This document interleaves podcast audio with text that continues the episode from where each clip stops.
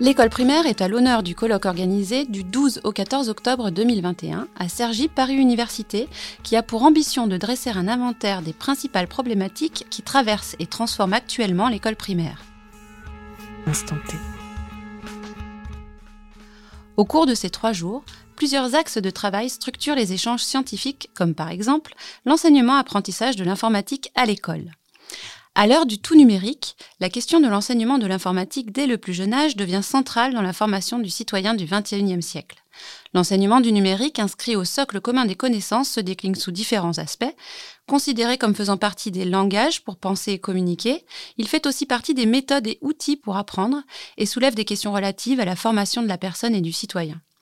De plus, les cinq domaines d'activité du cadre de référence de compétences numériques font l'objet d'une inscription dans le dernier bilan périodique du livret scolaire des élèves en classe de CM2 et en classe de 6e.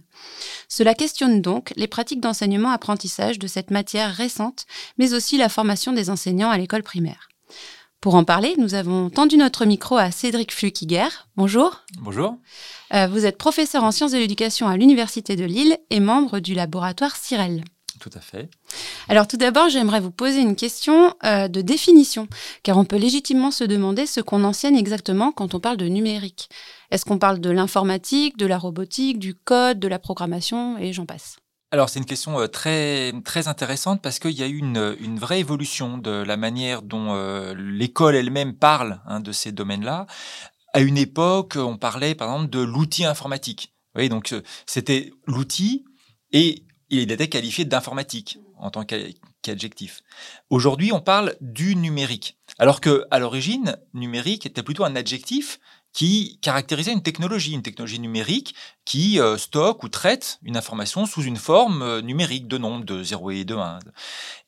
Et le fait qu'on on soit passé de l'informatique et puis l'outil informatique à le numérique, hein, où c'est devenu un, substantif, ça dit quelque chose. Alors, ça, correspondait à la volonté de, dire aujourd'hui, peut-être pour former euh, euh, les enfants, les, élèves, euh, il n'y a pas besoin uniquement de leur enseigner des, choses qui relèveraient de la science informatique, mais d'un univers plus large.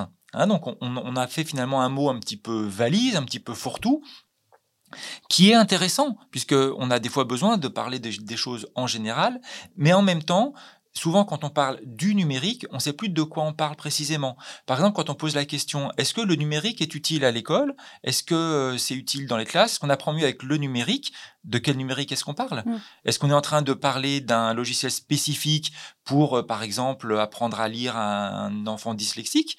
Est-ce qu'on est en train de parler d'un jeu vidéo et peut-être là, les parents vont dire, mais mes enfants passent déjà beaucoup de temps devant les écrans et les jeux vidéo. Est-ce que c'est le rôle de l'école de les mettre encore devant? Vous voyez? Mmh. Donc, de quoi on parle précisément? Donc, il y a des, des cas où euh, je pense que dans, dans, dans, notre entretien, nous allons parfois utiliser le mot le numérique et ça posera pas de problème. Mais je tenais à le dire quand même, il faut faire attention euh, aux discours trop généraux, trop englobants, où finalement on ne sait pas de quoi on parle. Mmh. Alors, l'objet du colloque est euh, l'enseignement-apprentissage euh, de, l'informatique. Et donc, on va parler un petit peu plus d'informatique. Et justement, je mhm. voulais que vous nous expliquiez finalement à quoi ça sert d'enseigner l'informatique aux élèves? Alors effectivement, ça c'est une question qui, qui est souvent posée, hein, euh, euh, parfois sous une forme un petit peu provocante, où on nous dit euh, mais tous les élèves n'ont pas vocation à devenir informaticiens, est-ce que vraiment il y a besoin de leur enseigner des éléments de code? Finalement, pour mmh. utiliser un ordinateur, aujourd'hui, les interfaces graphiques à disposition sont suffisamment simples et intuitives et nous masquent même le fait qu'il y a du code derrière. Hein, et donc, on pourrait dire, c'est un peu comme utiliser une voiture. Il n'y a pas besoin euh, de connaître le principe euh, du moteur à explosion pour conduire une voiture. C'est vrai, mais en même temps, euh, on apprend aux enfants des éléments de thermodynamique, par exemple, qui sont au principe du moteur à explosion, et on leur apprend pas pour que ce soit des meilleurs conducteurs. On apprend aux enfants euh, la différence entre une roche euh, granitique et basaltique, pas pour qu'ils deviennent des meilleurs géologues ou pour qu'ils sachent mieux jardiner. Euh. Mmh. C'est-à-dire que l'école n'a pas qu'une vocation à apprendre des choses qui sont directement utiles, elle a aussi une vocation à former l'esprit, à former des capacités de raisonnement, et puis à une, une culture générale. Et là, quand on voit aujourd'hui la présence du numérique partout, euh, nous sommes couverts d'objets numériques, communicants, euh, de badges, de cartes, de clés, etc., qui ne sont des objets qui n'ont du sens qu'en réseau. Si on veut comprendre ce, ce monde-là, il y a besoin d'une culture scientifique et technique relative au numérique. Vous voyez, les, y compris l'avenir scolaire des élèves mm. est déterminé par des algorithmes. Parcoursup qui va mm. décider est-ce qu'on va pouvoir continuer. Si on ne comprend même pas ce que c'est un algorithme, euh, qu'est-ce qu'on peut comprendre au débat sur euh, cela? Donc, il y a, à mon avis, besoin pas seulement de penser les choses en termes de compétences directement utilisables, voire dans le pire des cas d'employabilité des, des, des, futurs travailleurs que sont euh, les élèves, mais que on se pose la question de qu'est-ce qu'on a envie que les euh, citoyens du 21e siècle comprennent du monde et y compris euh, comprennent de la manière dont, l'humanité se pose les, problèmes. Vous voyez, euh, comment euh, les ordinateurs ont été inventés. Comment von Neumann a inventé le, principe, le modèle de l'ordinateur, c'est un acquis de l'humanité, un peu de la même manière que euh, comment les, les, civilisations antiques ont compris que la Terre était ronde, comment... Euh, voilà, vous voyez, mmh. ça, fait partie, je pense, de ce patrimoine culturel qui n'est pas que un patrimoine culturel des, des grandes œuvres de euh, oui, de, du, du, Requiem de Mozart à Painted Black des Rolling Stones, mais aussi de comment fonctionnent les objets qui nous entourent et qui, qu'on utilise au quotidien. Et alors, dans les pratiques d'enseignement, est-ce que vous pouvez nous décrire les, activités qui sont les plus courantes? Euh, Une des questions euh, que je me pose en sortant de mhm. l'atelier de, ce matin, c'est est-ce qu'on passe systématiquement par la robotique, notamment pour enseigner l'informatique à l'école? Alors, c'est vrai qu'il y a eu dans les les instructions officielles, mais surtout dans les documents d'accompagnement, les circulaires de rentrée, etc., un gros accent qui a été mis depuis quelques années sur la robotique, qui est un moyen finalement d'entrer dans des raisonnements euh, de type informatique, on va dire pour, pour le dire de manière assez, euh, assez large. Par exemple, euh, introduire des, des, notions de boucle, de répétition, hein, qui sont importantes pour l'apprentissage de, de l'informatique. Mais alors, est-ce que c'est le plus fréquent dans les classes, euh, ça justement, euh, ça demanderait à être documenté encore. Hein. Donc je voudrais pas trop m'avancer sur euh, la l'ampleur des différentes pratiques de classe. En tout cas, ce n'est pas la seule entrée. On peut dire en gros qu'il y a trois grands, trois grandes manières de faire travailler les élèves.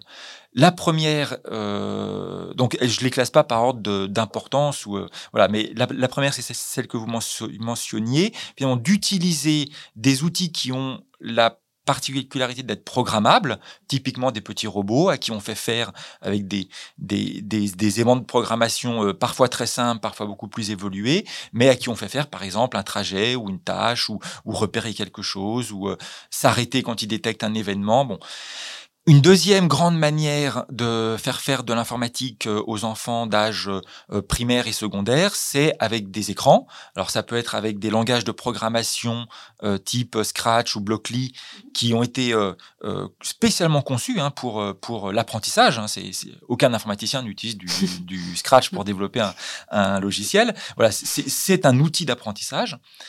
Et puis après, au lycée, on peut passer à, du Python, mmh. Euh, par exemple. Euh, donc là, on est bien devant un écran. Hein. Et puis, il y a une troisième manière euh, qui a fait aussi l'objet de beaucoup de travaux et d'expérimentations, qui est de l'informatique débranchée, donc où on va finalement donner des notions d'informatique, par exemple une notion d'algorithmique, mmh. non pas avec une activité avec un ordinateur ou un robot, mais avec des choses qui sont de l'ordre du papier crayon, etc. Mmh. Par exemple, demander aux enfants de euh, trier une, pile d'objets, alors c'est qui représentent des, des, crêpes dans le dans cet exemple-là, euh, qui sont rangés dans un ordre aléatoire, de les mettre du plus grand au plus petit. Et puis après, par exemple, de faire faire cette activité à quelqu'un qui ne voit pas la pile de crêpes. Donc lui donner des instructions suffisamment génériques pour qu'il puisse le faire. Vous voyez, en, mmh. voilà. Bon, ce genre d'activité, euh, c'est donc une autre manière de rentrer dans, dans l'informatique. En tout cas, dans une partie de l'informatique. Mmh. Parce qu'une chose qu'il faut pas oublier, c'est que l'informatique, c'est à la fois euh, des éléments de programmation, mais c'est aussi des éléments de technologie. Euh, de compréhension de comment marche un ordinateur, comment marche une mémoire, comment marche euh, une clé USB.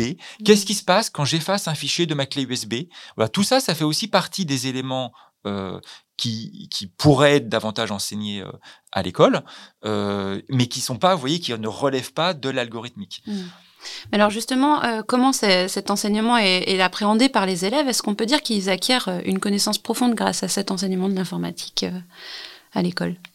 Alors justement, ça, c'est des choses qu'on essaie de mieux comprendre en ce moment. Hein. On, essaie de mieux comprendre en partant du point de vue que les élèves euh, sont des utilisateurs au quotidien d'outils numériques dans leur famille, euh, dès tout petit. Et d'ailleurs, un certain nombre de spécialistes, euh, plutôt des développements cognitifs, et euh, alertent sur le fait que c'est parfois trop tôt. Mmh. Euh, moi, je suis pas spécialiste de, de, de, ça, mais en tout cas, en tant que parent, je, je mmh. peux avoir un avis aussi euh, en tant que parent, pas en tant que chercheur. Mais ils, ils ont donc accès à un univers numérique ils utilisent euh, des, des, jeux vidéo, des smartphones, des tablettes. Alors les smartphones, c'est souvent ceux des parents. Euh, ils font des jeux, ils consomment du contenu culturel euh, très jeune hein, sur, mmh. euh, sur Internet. Ils ont même des accès aux réseaux sociaux euh, statistiquement bien avant que l'âge légal de 13 ans soit atteint. C'est-à-dire que ils baignent dans un univers numérique et il y a parallèlement, alors il y a ou pas, c'est prescrit, mais après, euh, les, les, les, priorités de l'éducation sont évidemment ailleurs, plutôt sur le français et les mathématiques. Donc les enseignants, des fois, disent on aimerait bien euh, faire ça, mais on n'a juste pas le temps.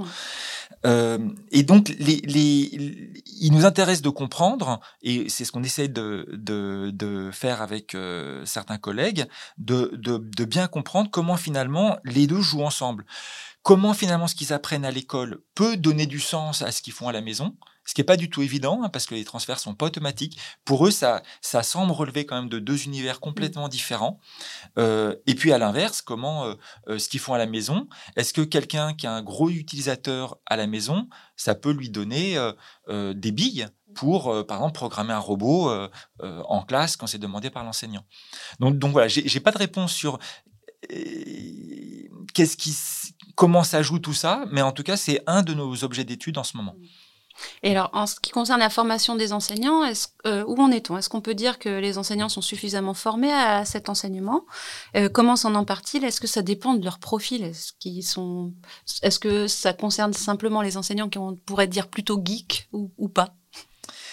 Alors ça aussi, c'est une de nos grosses euh, euh, préoccupations.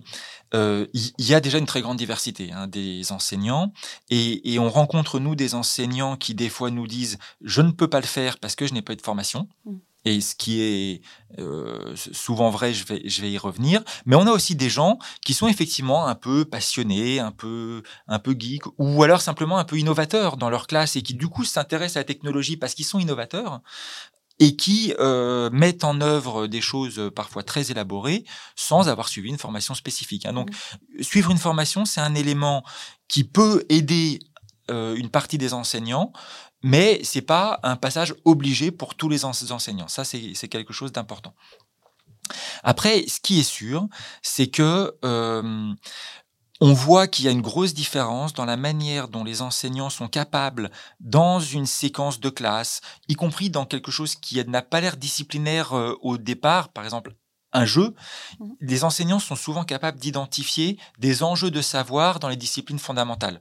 Ils sont capables de dire, là, il y a quelque chose de l'ordre de la construction du nombre qui est important à, l'école maternelle. Euh, nous, on observe que, y compris des enseignants qui ont des, des qui, qui mettent les élèves en activité avec des robots ou avec euh, euh Scratch en programmation euh, euh sur écran, euh, n'identifient pas forcément euh, les enjeux de savoir importants. Par exemple, ne, ne, sont pas forcément à même de dire, tu vois, là, ce que tu as fait, c'est une boucle. Mmh Et c'est une boucle que tu as fait jusqu'à ce qu'il se passe quelque chose, donc c'est une boucle while. Ouais. oui, c'est-à-dire que les connaissances dans la discipline de référence informatique sont déjà relativement faibles chez beaucoup d'enseignants. Euh, ils n'ont pas été formés à ça, c'est tout à fait normal. Mm.